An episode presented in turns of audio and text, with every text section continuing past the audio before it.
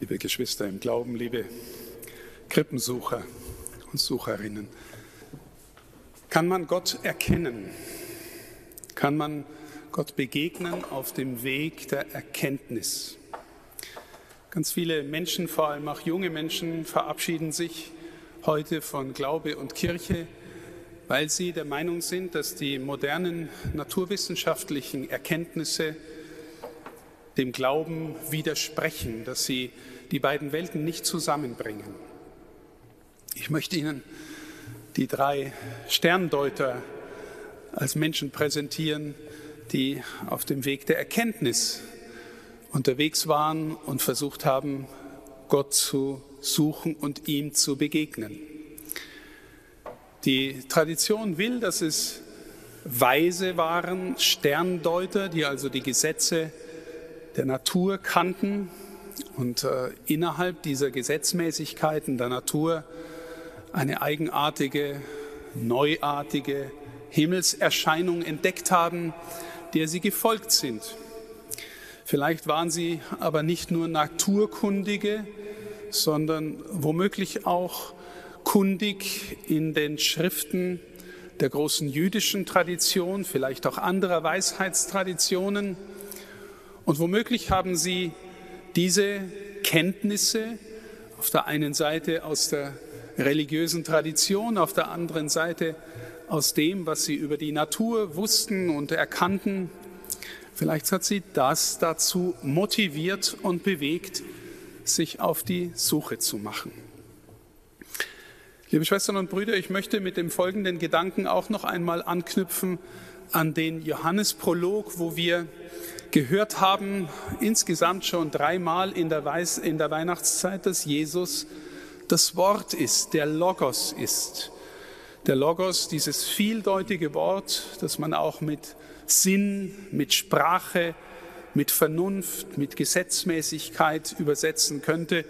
In unserer Tradition heißt es das Wort, was nicht verkehrt ist, sondern sinnvoll ist, weil wir glauben eben, dass die Natur und ihre Gesetzmäßigkeiten in sich sinnvoll ist, in sich erkennbar ist. Wir können die Natur erforschen nach Gesetzmäßigkeiten, die ein logischer Geist in sie hineingelegt hat, so meinen wir. Große Naturforscher sind auch gläubig geworden, weil sie die Schönheit der Gesetzmäßigkeiten erkannt haben. Ein kleines Beispiel, das das vielleicht vertiefen kann, auch wieder über den Weg des Wortes. Stellen Sie sich vor, Sie begegnen jemanden, der zu Ihnen sagt, ich habe Hunger.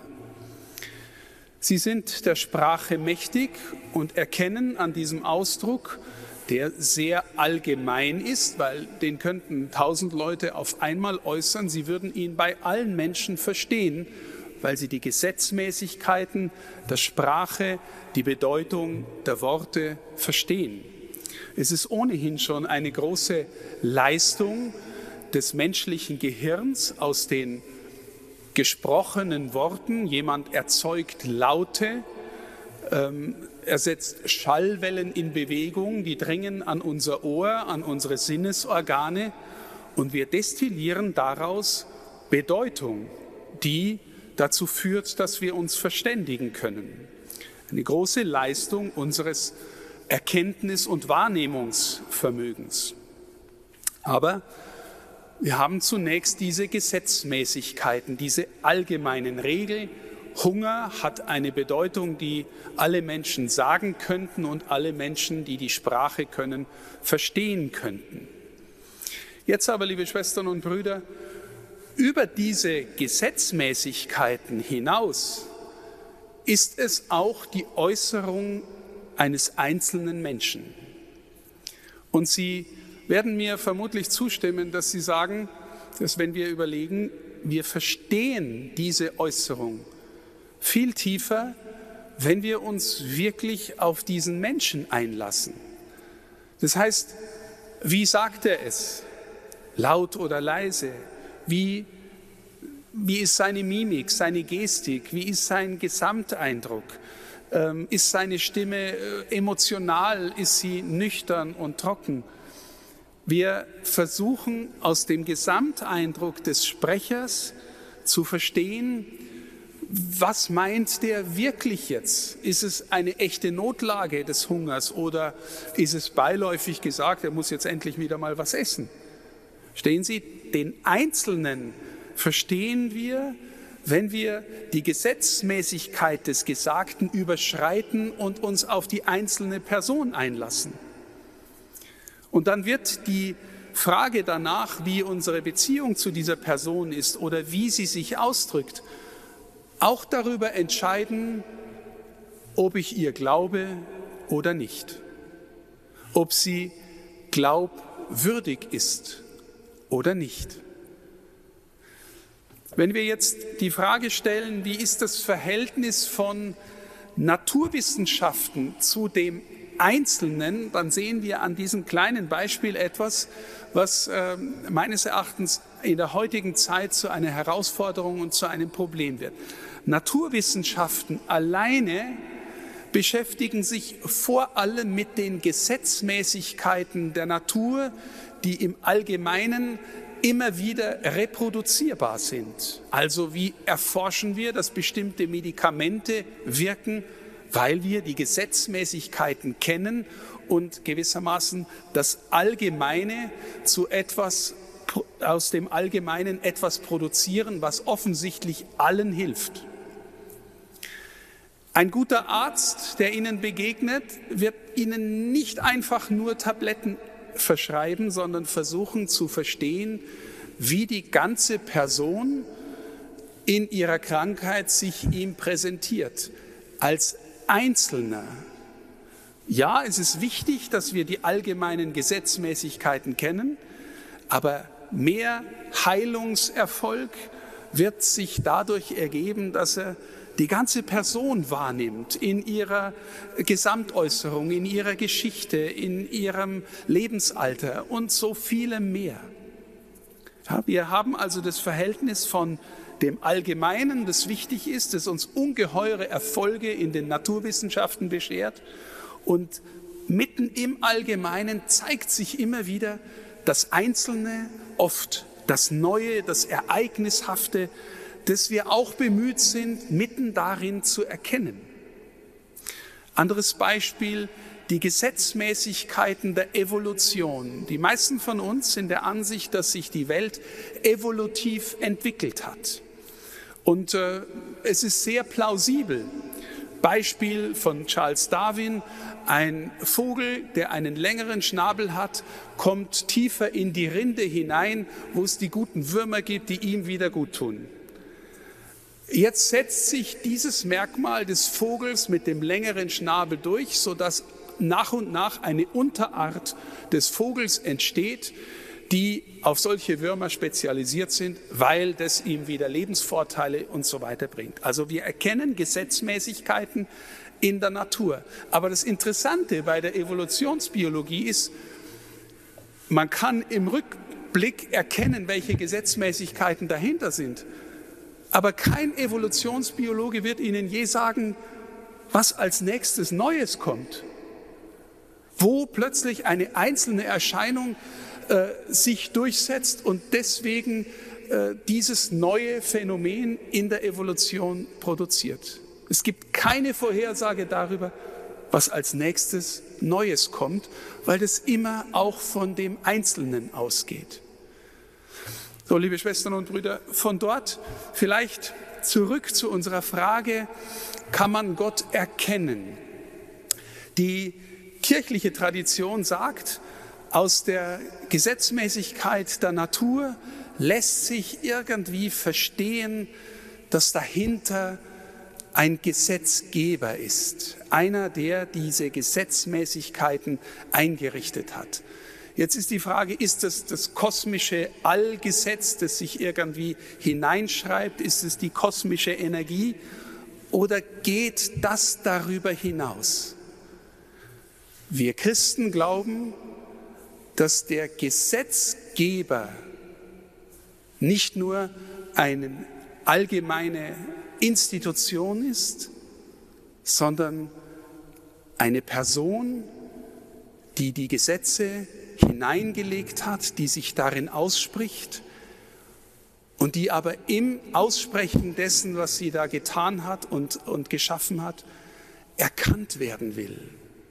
Verstehen Sie, wenn Sie das Beispiel Ich habe Hunger zurückdenken, wer spricht da? Glaub ich dem, dass er sich so ausspricht, dass er das meint, was er sagt? Sind wir in der Lage, aus den allgemeinen Gesetzmäßigkeiten der Natur den einzigen, einzigartigen zu erkennen, der sich darin ausspricht? Zurück zu unseren Sterndeutern. Die Gesetzmäßigkeiten der Natur, womöglich die Verheißungen der alten Schriften. Sie machen sich auf den Weg und finden ein Kind, eine Person. Und wenn wir an Weihnachten diese Person als das Wort Gottes verehren, als der, in dem alle Gesetzmäßigkeit der Natur geschaffen ist, dann finden Sie darin nicht nur das Gesetz, das Wort, sondern den Sprecher des Wortes, den, der von sich nachher sagen wird, die Worte, die ich euch gesagt habe, sind ewiges Leben.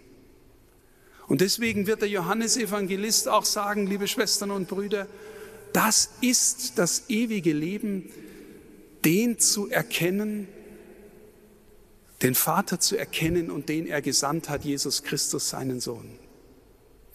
Und wir spüren, wie Erkennen jetzt nicht stehen bleibt bei den allgemeinen Gesetzmäßigkeiten, sondern wir spüren, wie Erkennung, Erkennen in Begegnung mündet.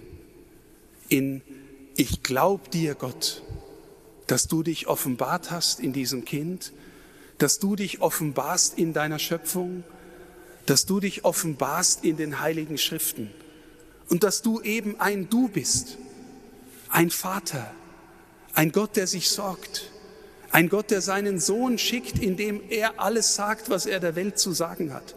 Indem, wie die Schrift sagt, alles geschaffen ist. Unser Problem, unsere Frage ist, glaube ich ihm? Oder lasse ich mich verstören dadurch, dass die Welt manchmal so uneindeutig ist, manchmal so chaotisch scheint, manchmal lügenhaft erscheint, manchmal so gar nicht nach Gesetzmäßigkeit aussieht? Oder lerne ich zu glauben, dass da eine Liebe ist, die mich meint und die darin auch alles Chaotische, Lügenhafte, Sündige überwinden will. Die Sterndeuter haben auf ihrem Weg zur Krippe den gefunden, vor dem sie dann nicht anders können, als niederfallen und anbeten.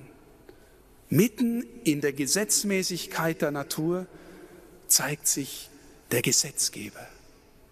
Mitten in dem, was worthaft ist, erkennbar ist, zeigt sich der Sprecher des Wortes. Und das Wunder ist, er spricht dich und mich an. Lassen wir uns auf die Begegnung ein? Lernen wir anzubeten?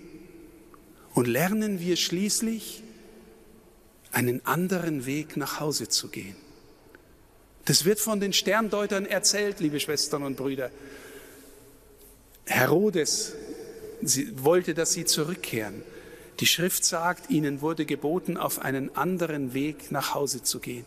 Die geistliche Tradition deutet es, wer Gott wirklich begegnet, geht auf einem anderen Weg nach Hause. Und vor allem sein Nachhause hat auch eine andere Bedeutung als vorher. Er geht heim ins Reich des Vaters. Liebe Schwestern und Brüder, lassen wir uns vom Geheimnis Gottes berühren. Offen, öffnen wir uns so, dass wir spüren, wir sind gemeint, wir sind angesprochen. Und vielleicht gehen auch wir dann in anderer Weise von hier weg berührt vom Geheimnis des Ewigen. Amen.